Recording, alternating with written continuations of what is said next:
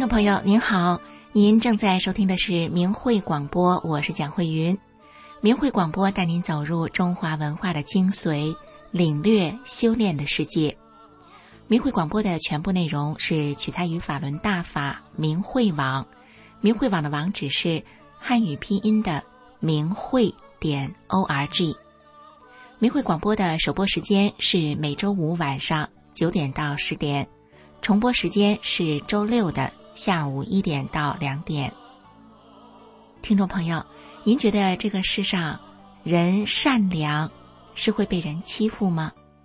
还是说这是一个善有善报的世界呢？有这样一个挺著名的小故事啊，说是呢，在一个婚礼上，紧张的新郎错误的把戒指戴到了新娘的右手上。牧师看见了，就幽默的提醒新郎说：“右手已经够完美了。”我想你们最好还是用戒指来装扮左手吧。这件事情呢，后来成为上帝为什么不奖赏好人的一个解说。意思是说啊，成为一个善良的人，就已经是最好的奖赏了。人是行善还是为恶，这是每个人自己的选择。但是呢，神，我想是希望人们都维持。善良，免得最后大审判来临的时候，当罪恶的报应到来的时候，人们会陷入追悔莫及的境地。所以呢，给不够完美的左手一个戒指，那是神对人的一种鼓励，鼓励人们呢往善良、往更完美的方向去努力。因此呢，自古以来，对于那些啊能够以善心化人的人，能够让那些。不够善良的人变得更善良一些的人们，人们都会给予他们呢格外的尊重。今天的第一个节目是神传文化故事的善心化人，我们一起来收听。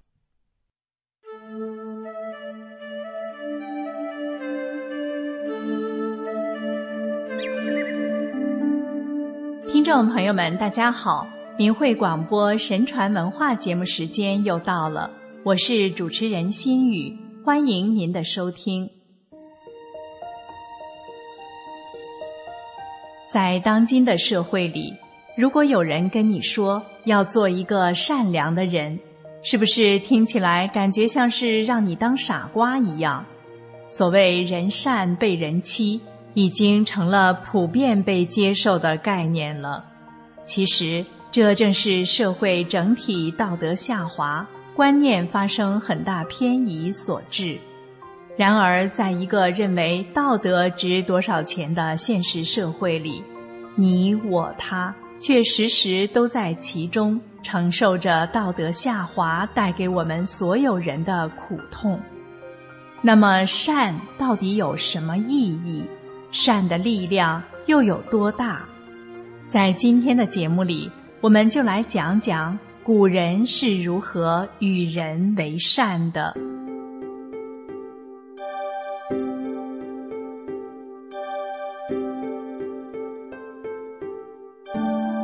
第一个故事：江苏嘉定人王明胜是乾隆甲戌年榜眼，官至内阁学士，在家闲居时，有一天。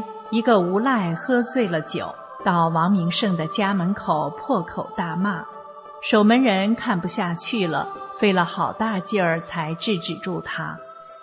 第二天，无赖酒醒了，他的母亲拉着他到王明胜家中请罪，王明胜根本没当回事，笑着道谢说：“昨天你是喝醉了，我不怪你。”只是以后不要再喝醉酒乱骂别人，否则早晚会遇到灾祸的。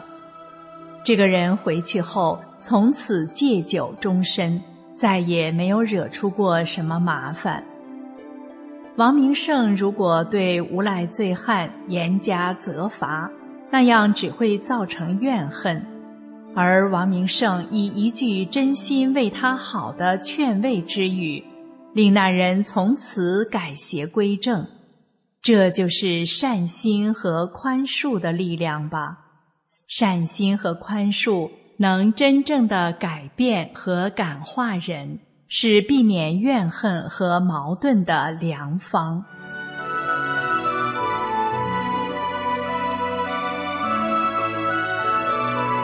第二个故事，陆玉珍是钱塘人徐印香的妻子，她生性仁慈严正，有雅量，家中有两个婢女，一个叫来喜，一个叫来庆。陆玉珍对他们非常好，衣食周到，偶有疾病，总是尽量帮助医治，晚上还在灯下教他们识字读书。即使偶然有过失，陆玉珍也只是呵斥教育而已，从没有鞭挞过他们。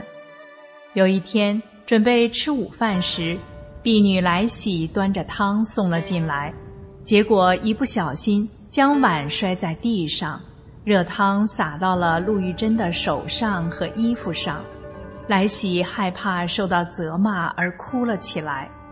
陆玉珍平静自然地对他说：“衣服脏了不值得可惜，还可以洗干净吗？手痛过一会儿也就好了。碗碎了更算不上什么了，况且这只是你的无心之过。”说完，仍极力地安慰来喜，一点都没有责怪的意思。犯了过失，没有遭到恼怒的责怪打骂。反而受到极力的抚慰，有几个人遇到这种事会不被感动和感恩呢？相信婢女来喜一定会自己反省和改正过失了。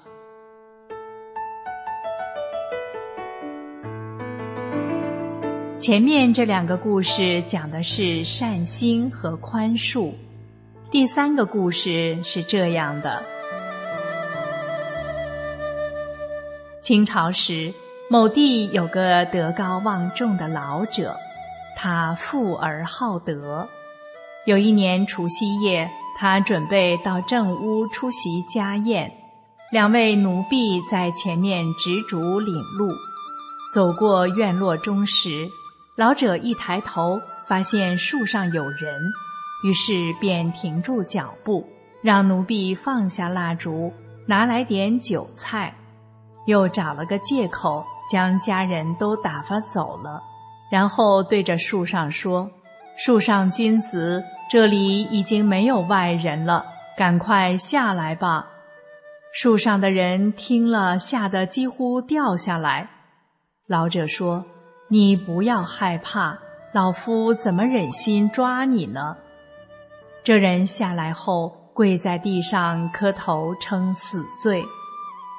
老者一看，这人原来是邻居，于是请他过来，边吃边聊。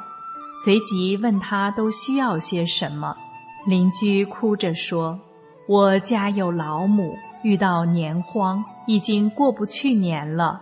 想到老人家向来很富有，所以做了这种卑劣的事。今天老人家不追究我的罪。”我哪敢有其他的奢望呢？说着又痛哭了起来。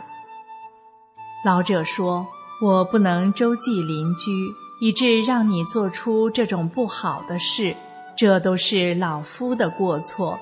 现在你吃饱饭，我再给你三十两银子。过年之后，你可以做点小买卖，这样就可以度日了。不要再做这种事了。”换了别人不会饶恕你的，而且这是陷你母亲于不义。一旦成为盗贼，就永远不能洗清了。邻居吃饱饭后，老者给了他银子，又用布包裹了些食物给他，把他送到墙下，对他说：“这些回去给你母亲吧，你仍旧从这里出去，不要让我的家人知道。”我也永远不会对别人说的。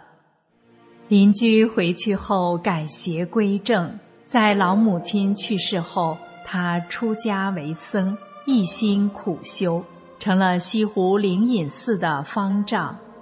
老者去世后，这位邻居千里赶回来赴丧，并且自己将当年的这件事告诉了大家，将老者的善行远播。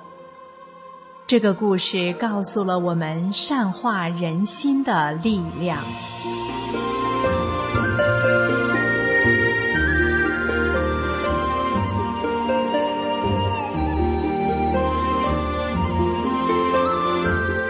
再讲一个善良大度、为人着想的故事。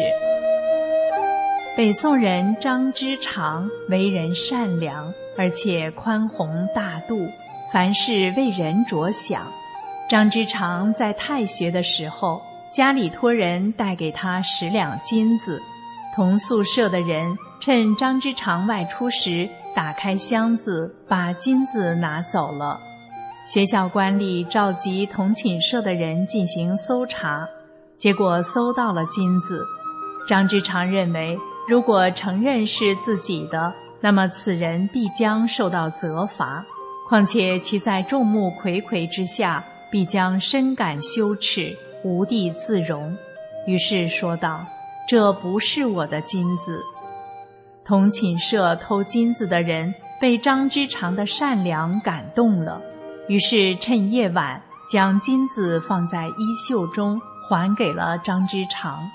张之常知道他很贫困，便送了一半金子给他。人们都说。张之常送人金子，这是人们容易做到的，但找到被偷的金子却不认，这是别人所做不到的。这其实是说，张之常能够这样一心替别人着想，这是很多人所做不到的。是啊，如果没有足够大的善心，如何能完全无私的为他人着想呢？这是善的又一层境界吧。前面的故事讲的都是与人为善，那么善能给自己带来什么好处呢？其实善有善报的故事，我们已经讲了太多了。今天再讲一个一善除疾的故事。清朝时。无锡县东门克宝桥上住了一位老翁，因为常年患有嗝症，因此邻里都称他为嗝翁。有一天，嗝翁到茶馆去，偶然拾到一个包裹，打开一看，里面全是金银珠宝。格翁心中暗想：我都是快要死的人了，哪里用得到这些东西？便没有拿回家，而是坐在那里守着，等候施主。过了一会儿，只见一老妇踉踉跄跄地来到这里，一边哭着，一边好像在寻找什么。格翁上前问明原因，将包裹还给了他。老妇千恩万谢地走了。格翁回到家中，忽然目眩恶心。随即吐出了一块硬痰，坚如牛皮。从此以后，他的嗝症就痊愈了，而且后来享高寿而终，家道渐起。格翁因为一念之善而顽疾顿消，家道兴起。这就是人们说的“天佑善人”和“善有善报”吧。难怪中国的老人们总是训诫儿孙，为人要多行善积德，这样才能得福报、迎吉祥。这的确真实不虚啊。那么要如何做善事、做善良人呢？最后一个故事说的是：葛凡行善积大德。宋徽宗大观年间，有一个读书人于京城的一店铺中看见一双靴子，好像是他父亲出殡时所穿的那双靴子。他问店主，店主说：“昨日有一做官的人经过这里，要我帮他修理靴子，稍后他会来拿。这位读书人便站在那里等待。隔了一会儿，有位骑马的人果然下马来拿靴。读书人一看，此人正是他的父亲。他的父亲拿了靴子便要走，儿子在后面拼命追喊：“父亲！”您怎忍心不说一句话来教我吗？父亲回头告诉他：“你做人要像葛凡。”儿子又问：“葛凡是谁？”父亲回答：“他是镇江的太守，冥司都设了葛凡的像，烧香礼拜。”说完，人便不见了。这位读书人便前往镇江拜访葛凡，并告诉了他这件事，同时请教他平常如何修养自己。葛凡回答：“我很努力的在做善事，有时一日做四五条，多的时候甚至一二十条，至今做了四十年，从未间断。”这位读书人便问他是如何行善的呢？葛凡指着座椅中间的榻子说：“就如这榻子摆得不正，恐会妨碍别人的脚，我就把它摆正。假若别人口渴，我就顺手拿一杯水给他。这些都是利益别人的事，很小的言语及动作。”都可以有利益别人的地方，从达官显贵至乞丐，都可以做善事，但是要持之以恒，才能见到好处。葛凡最后得以高寿作画，子孙富贵不绝。古语云：“勿以善小而不为。”要做一个善良的人。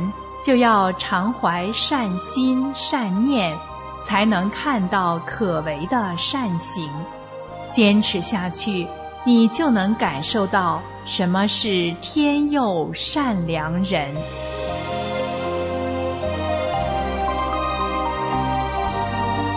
听众朋友，今天的节目到这里就结束了，希望心语讲的故事能让你喜欢。那么，感谢您的收听。我们下期节目再会了。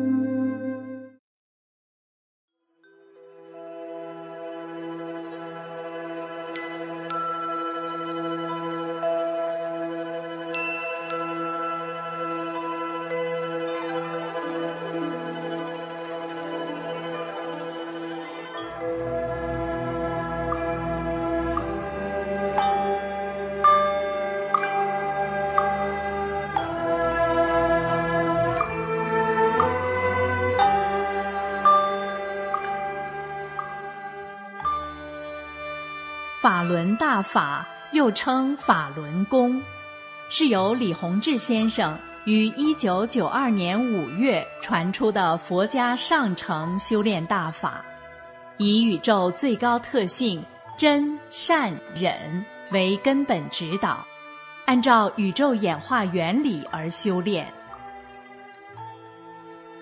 法轮大法直指人心，指出真正修炼。就得按照真善忍的标准修炼自己的这颗心，叫修心性。李洪志先生在法轮功的主要著作《转法轮》一书中写道：“心性是什么？心性包括德，德是一种物质，包括忍，包括悟，包括舍。”舍去常人中的各种欲望、各种执着心，还得能吃苦等等，包括许多方面的东西。人的心性方方面面都要得到提高，这样你才能真正提高上来。这是提高功力的关键原因之一。法轮大法还有修命的部分。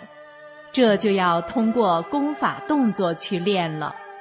法轮功的五套功法包括四套动功和一套静功，动作简单易学，一上来就把修炼者身上能量淤塞的地方打通，在极短的时间内排除体内的废弃物质，净化身体。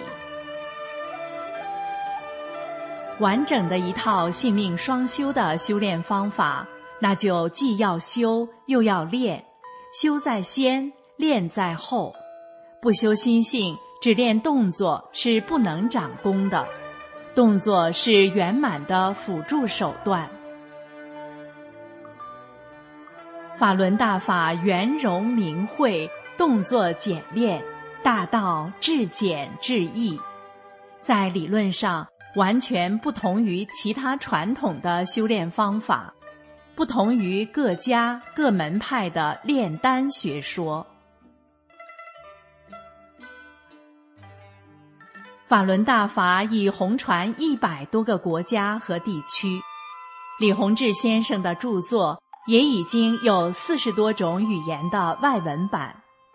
欢迎登录明慧网，免费阅读大法经书。观看李洪志先生九天讲法班录像。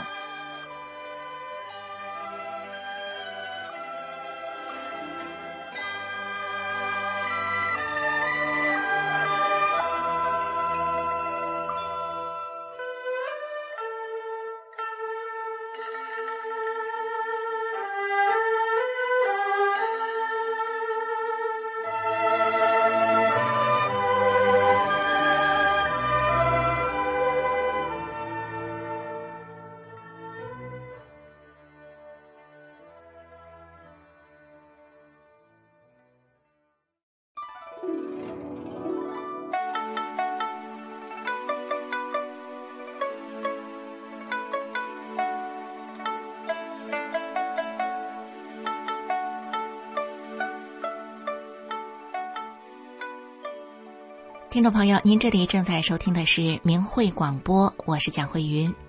明慧广播的首播时间是每周五晚上九点到十点，重播时间是周六的下午一点到两点。我们刚刚听到的是几个善化人心的小故事，对比一些这样的故事，其实能让我们看到自己能够做到多少。不知道听众朋友会不会觉得啊？善良似乎是要跟宽容结合着的，这样呢就更能够影响人。而一个人呢，可以做到多么的宽容，似乎又是跟他内心善良的程度是相辅相成的。内心越是有强大的善，那就越是能够无怨无恨，也就越能够宽容了。当然了，这未必是很容易能够做到的。除了宽容，还有另外一种情况：善良需要搭配的是一种勇气，是一种坚持真理、坚持真正的是非善恶的勇气。所以，接下来这个节目呢，会让我们看到善良的延续，有时是需要这种勇气的。好，我们一起来收听一百个中国家庭的故事。这一期的故事就叫做。按下圆圆的红指印，延续了善良。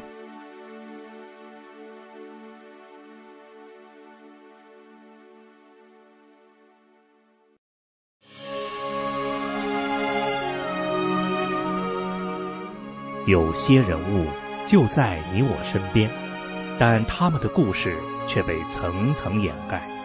这些被掩盖的真实事迹。经由明慧网通讯员以生命与鲜血的付出，为您取得了第一手资料。这些令人震撼的真相故事，将在明慧广播制作的纪实系列节目里为您娓娓道来。敬请收听《一百个中国家庭的故事》。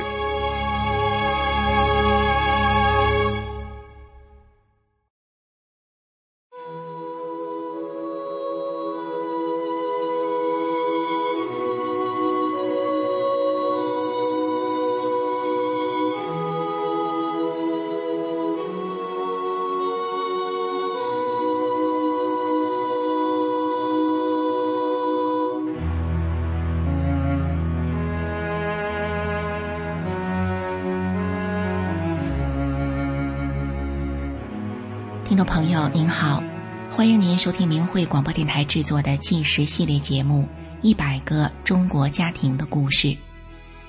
有这样一群平凡的人，他们就生活在你我之中，遍布在社会的各个阶层与行业。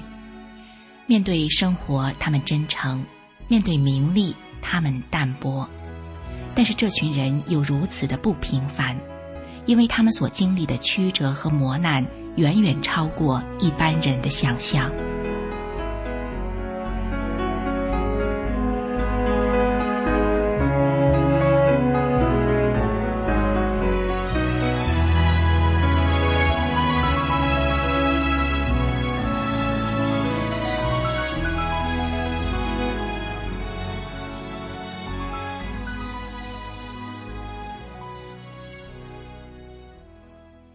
过新年本该是辛劳一年后一家人和乐团圆的日子，然而在河北唐海县石农场里，有一对老夫妇，每在逢年过节时，却常常偷偷的抹泪。怎么回事呢？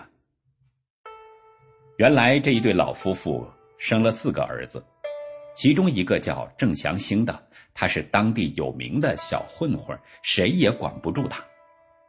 而郑祥兴娶的媳妇更是和公婆之间结怨很深，平时走在路上，郑祥兴的媳妇遇见婆婆，简直就像仇人一样，都不喊一声妈。过年时，其他三个儿子都是全家来看望父母，但老夫妇左等右等，就是盼不来郑祥兴一家。然而，大约是一九九九年的某一天。郑祥兴的媳妇突然买了一大堆东西进了公婆家，老婆婆望着多年断绝来往的儿媳妇，愣在那儿，半天说不出话来。这时，郑祥兴媳妇张开口，她喊了一声“妈”，然后婆媳俩都哭了起来，全家人也都跟着哭了。郑祥兴媳妇说：“啊，妈。”我练法轮功了，师傅让我们不能记恨别人，对父母对儿女都要好。我今天是来向您道歉的，希望您能原谅我。老夫妇俩高兴的不知说什么才好。那一天，一家人热闹高兴的像过年一样。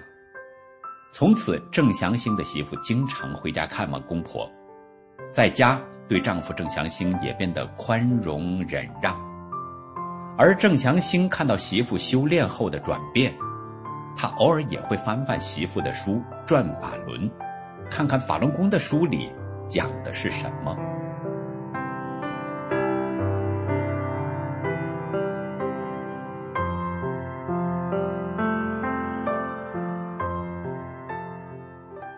前头说了，郑祥兴是他们唐海县当地有名的小混混。他看谁都是七个不服八个不忿的，动辄大打出手，家人也都拿他没办法。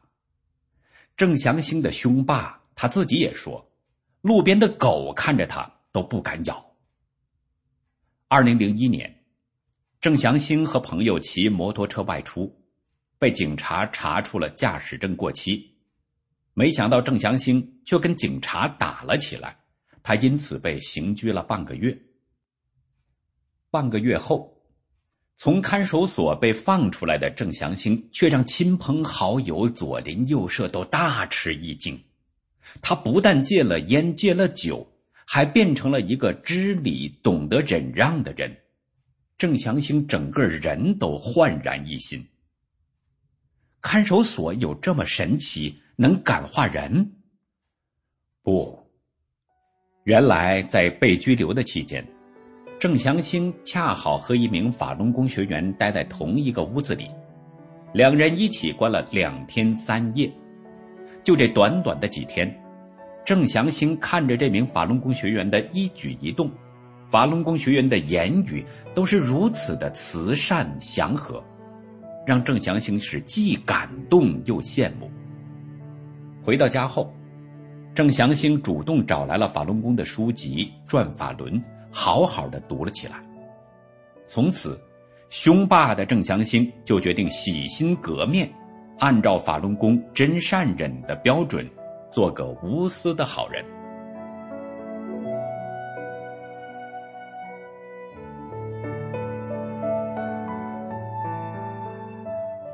原本好斗的郑祥兴，自从修炼法轮功后，他开车出去，只要看到路边有搭车的，就会马上停下，与人方便。有大货车掉了大石头到马路上，前头开车的人都绕过去，只有郑祥兴停下车，把大石头推到路边，让后面的人可以顺畅而且安全的开过。那时当地的街道还没修马路。遇到下雨时，路上坑坑洼洼，非常不好走。郑祥兴为了方便大家走路，就默默的用自家的车拉炉渣垫道。修路的过程产生的垃圾，他还自己开车把垃圾送到外边。郑祥兴不仅自己浪子回头，还告诉原来经常和他一起混的哥们儿：“别打架了，也别抽烟喝酒了。”就这样，在郑祥兴的影响下，他的这些哥们儿也都发生了很大的变化。后来，郑祥兴和妻子一起开了一家星云家电行，他们的服务态度好，尤其是售后服务，不管是谁家的电器出了故障，也不管那个电器是不是从他这儿买的，只要一通电话给郑祥兴。他都会尽量及时的赶到修理，而且他从来不收取任何的修理费。有人就问郑强兴：“你给大家修电器为的是什么？”郑强兴很痛快的说：“大家买电器就是为了更好的方便自己使用，如不很快修好，怎么使？”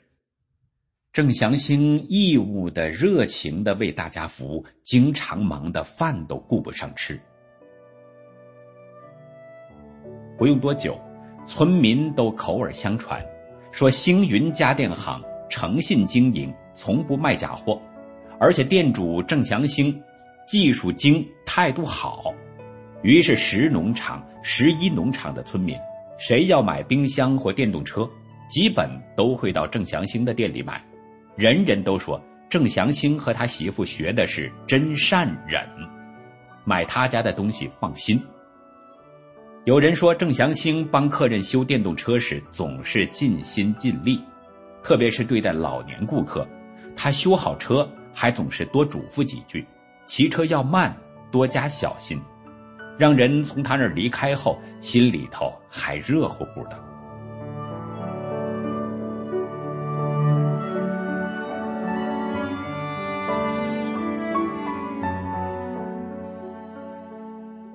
二零一二年二月二十五号早晨六点左右，星云家电门市响起了一阵敲门声。郑祥兴边起床边问：“谁呀？”只听外面两个女的答应：“修电动车的。”郑祥兴心想：这么早就来敲门修电动车，一定有急事等着用。他二话不说就去开门了。就在他打开店门的一瞬间，进来的不是修电动车的女人，冲进来的却是十几个男人。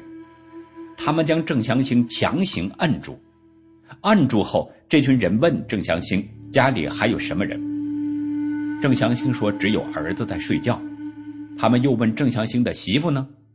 郑祥兴说，媳妇在娘家伺候刚做完手术不久的岳父。确定了屋里的状况后，这群自称是警察的人，把郑祥兴悄悄地押上了警车。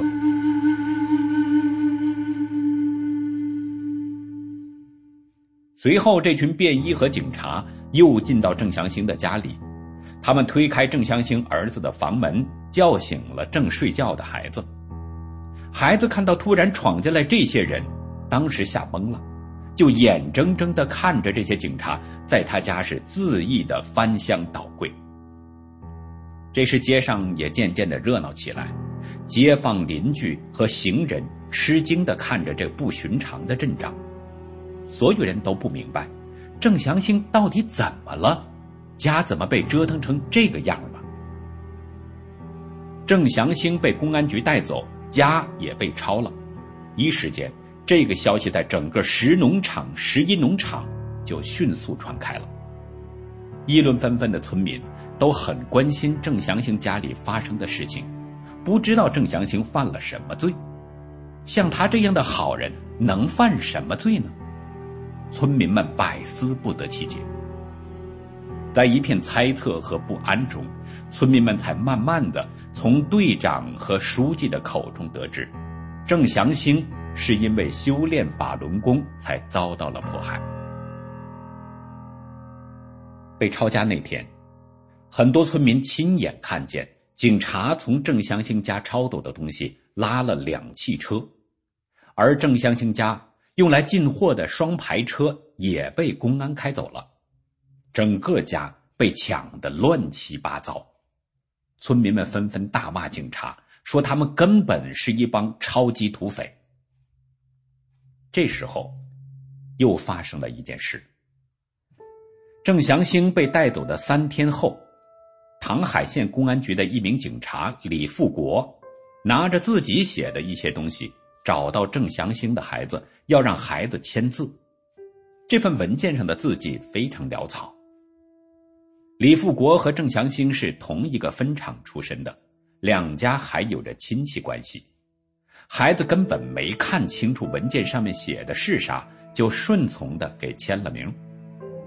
孩子很自然的想，叔叔不会害爸爸的。然而事后，孩子才震惊的知道，那份材料是加重迫害自己父亲用的。孩子非常后悔、伤心。他无法接受他心目中的警察叔叔是这样干工作的。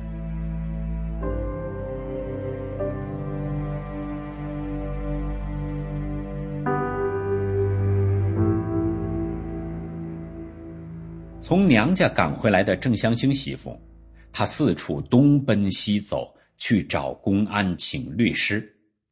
就在这期间，石农场和十一农场的乡亲们。却自发的写了三封联名信，要求政府当局释放郑祥兴。但是村民写联名信声援郑祥兴不久后，农场便放下话来，说是上边的命令，谁给郑祥兴签名，就停发谁的劳保。一些乡亲因此找到郑祥兴的媳妇，他们无奈地说：“我们知道祥兴是好人。”但我们还需要吃劳保，怕共产党把我们的劳保掐了。他们哭着在联名信上划掉了自己的名字。然而三个月后，这三封联名信依然被展示在法庭上，依然有五百六十二名乡亲签了名、盖了手印，一个个圆圆的红指印，无惧威胁，就印在那三封联名信上。展示在了控告郑祥兴的公诉人和法官面前。联名信的内容大致写着：“我们是石农场、石一农场的老百姓，我们没有学法轮功，我们大家只知道郑祥兴是个好人，他的为人这一代百姓都予以赞扬。为此，我们请求尽快释放好人郑祥兴。”三封联名信。加上律师有理有据的陈述，使得控告郑祥兴的公诉人哑口无言。但是，最终法庭还是不顾事实和民意，强行判了郑祥兴十年徒刑。消息下来后，有人骂：“这共产党简直不是东西。”一个七十岁的婆婆更说：“这么好的人还要给判刑十年？”这是什么世道了？这社会完了！听到这个结果的村民们，都愤慨不已，而郑祥兴的事迹却因此被传播的更加广泛。听众朋友，为什么河北省唐海县的乡亲们这样支持郑祥兴呢？郑祥兴可是有着什么样的英雄事迹吗？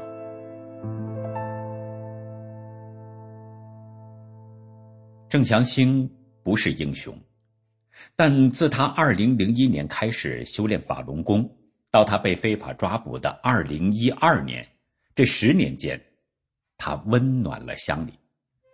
为了让居民方便，村里头设置了公共垃圾箱，但是垃圾箱的味儿很大，在夏天熏得附近的居民都不敢开窗户，所以没有人愿意把垃圾箱放在自家附近。最后，垃圾箱被放在了郑祥兴家门前。垃圾箱一两天就满了，郑祥兴一声不吭，开着自家的车把垃圾拉到外头自己装卸。街边上没有公厕，郑祥兴把自家的厕所打开供人使用。晚上，他再用两个大桶将粪便搬到很远的大坑里。第二天。照常把厕所开放给大家使用。村里有十几个退休老人，平时愿意靠靠墙根晒晒太阳，在一起聊聊天可谁家门前都不愿意让老人们在那里待着，唯独郑祥兴不嫌弃。夏天，郑祥兴给老人们支伞，让他们在店门前玩牌下棋；冬天。郑祥兴主动把雪打扫干净，让老人们在门前晒太阳。有一次，一位在门前闲坐的老人突发疾病，郑祥兴二话不说，直接把老人载去医院就医。还有一次，一位七十多岁的大爷到郑祥兴的店里找书包，说书包里面有三千多块钱，店里没有，郑祥兴就问老人都去过哪里。然后他开车带老人一个地方一个地方的去寻找，最后帮老人找到了。再有一次，一个老人带着孩子到他店里买东西，但没有看上中意的，在说话间，郑祥兴得知老人家住的比较远，还带着孩子，所以他执意开车送老人和孩子回家。郑祥兴被非法抓捕后，这名老人说起这事儿，还感慨的不停掉泪。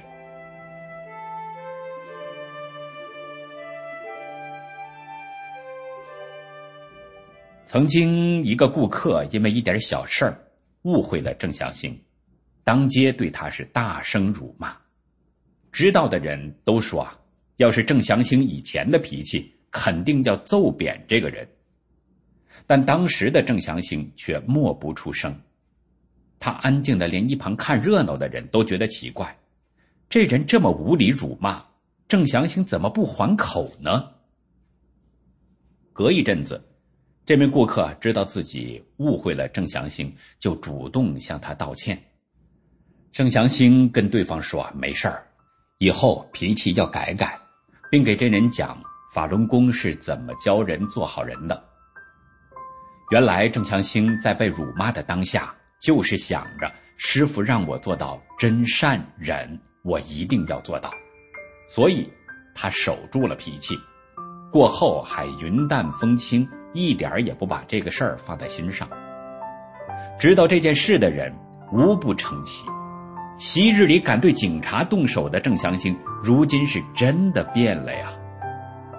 是这样的郑祥兴温柔的故事。胜过了被政府威胁的恐惧，当地的民众竟然再次联名盖手印，要求释放无罪的郑祥兴。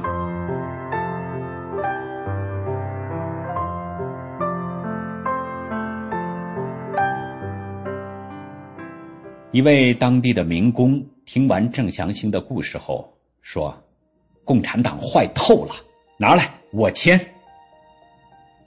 有家庭妇女边签名边说：“保释好人，我不怕，我签，我摁手印，好人还能不保释？”有人家是一大家子都在营救郑祥兴的征签表上签名，签名时，这户人家的一名婶子站在旁边，看着亲戚轮流签名，他有些遗憾地说：“这大法多好呀，我就是不会写字。”要不然我也签名。大家告诉他，可以让孙女代笔，再按上自己的手印。婶子于是很高兴的签上了名，过后又招呼丈夫来签。有一对婆媳，媳妇听完事情的来龙去脉后，首先签上了名。婆婆看到后也跟着签名，并说：“等一会儿，让她公公也签上。”公公来了，果然二话不说就签上了自己的名字。这举动让旁观的人颇为吃惊，因为这位公公之前相信政府的宣传，对法轮功的误解很深。没想到这次在郑祥兴的事情上，却愿意签名支持。也有些人，他们不仅是支持郑祥兴，而且是支持法轮功的。有个卖肉的中年男子，他一听说是要支持法轮功学员保释，就招呼征签的人说：“来，我给你签，我按。”他高兴地说：“自从我收到你们的大法资料，安装了新唐人。”我事事顺利，生意想不到的好，这是我相信大法才得到的福报。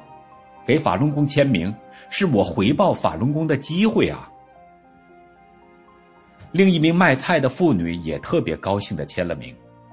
她说：“我一直从心里感谢法轮功，我相信法轮功后，我家里什么事都顺利，卖房、找工作等事事顺利，我就相信法轮功。”有的老百姓不但签了名，摁了红手印，还把自己的手机号写在了名字后面。有的老百姓签上名后，还在后头郑重的写上“要求释放郑祥兴”。有人边按手印边说：“按完手印就等于把自己搁这儿了。”也有人说：“我活这么大岁数了，签了那么多名，就唯有这一个名，签的有意义。”众人的热情支持，很快就印满了征签表。有一个二十多岁的姑娘签完名，要按手印时，发现印油已经没了。这时，这位姑娘说了句话，震撼了在场的所有人。这位娇滴滴的姑娘说：“给我拿针来，扎血来按。”二零一二年十月二十八号。郑祥兴被关进保定监狱还不到三个月，噩耗传进了郑祥兴的家。当郑祥兴的媳妇、儿子连同兄弟等家人匆忙的赶到医院时，赫然发现前一天的上午，郑祥兴就已经被送进医院急救，并且医院和监狱在没有通知家属的情况下，擅自对郑祥兴做了两次的开颅手术。监狱说。郑祥兴在监狱跌倒，把头摔坏了。但家人要来监狱的录影带，发现郑祥兴在跌倒前早已吐血多次。医院大夫对家人说：“打开郑祥兴颅腔后，颅腔内血和脑浆搅混在一起，所以他们将郑祥兴的语言、视觉、记忆部分的大脑都切除了。”医生给郑祥兴拍了多次片子，片子上郑祥兴的大脑几乎全黑，只有一小点儿是亮的。大夫解释说，亮着的这点就是活着的脑细胞。郑祥兴的大脑基本死亡，活过来的可能性很小，即使能活过来，也是植物人。而监狱的人也时不时的在郑祥兴的家人面前说。郑祥兴死了就好办了。神奇的是，十多天后，郑祥兴慢慢醒过来了。当时医院的大夫都解释不了，大夫都奇怪，片子上脑细胞都死亡了，怎么能活过来呢？然而，就在郑祥兴一天比一天清醒的时候，郑祥兴的气管却被医院以肺部有炎症为由。被切开了。清醒后的郑强兴一直想说话表达自己的意思，但气管被切开，表达不清。他在监狱里实际的遭遇，终究成了一个谜。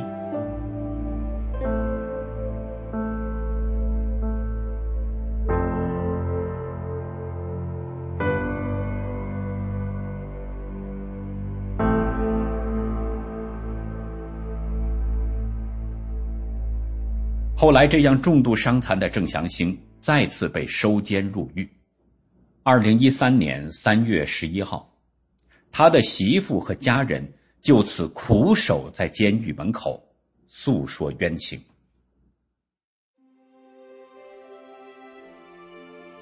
虽然郑祥兴再次被关押，但声援他的活动并没有停止。自第一次联署后，盖了红手印的联署申诉书，仍从河北唐山与秦皇岛等各处源源不断的出现，支持着郑祥兴，也支持着他的家人。二零一二年七月，有一千二百零一个村民签名声援郑祥兴。八月。九百七十九位民众再次声援。到二零一三年三月，更增加了三千三百九十八位民众联名支持。有一次，在征求联名声援时，一位当中共村支书的大伯默默地站在一旁。一名职工对大伯说：“你看，大家都在声援郑祥兴，你也签名声援一下吧。”大伯犹豫着说：“我一辈子没做好事儿，修好还来得及吗？”修好，是保定当地的方言，意思是做好事。旁边有人说：“来得及，来得及。”于是村支书大伯签上了自己的名字，然后说：“有生以来头一次修好。”大伯说这话时是满足的笑着。听众朋友，一个原本连狗看着都不敢咬的人，后来竟然变得如此温暖善良，而签名支持郑祥兴的民众人数一波高过一波，正说明了善良的力量是会延续的。在善恶之间做好事修好。我们需要的只是一点勇气而已，您说是不？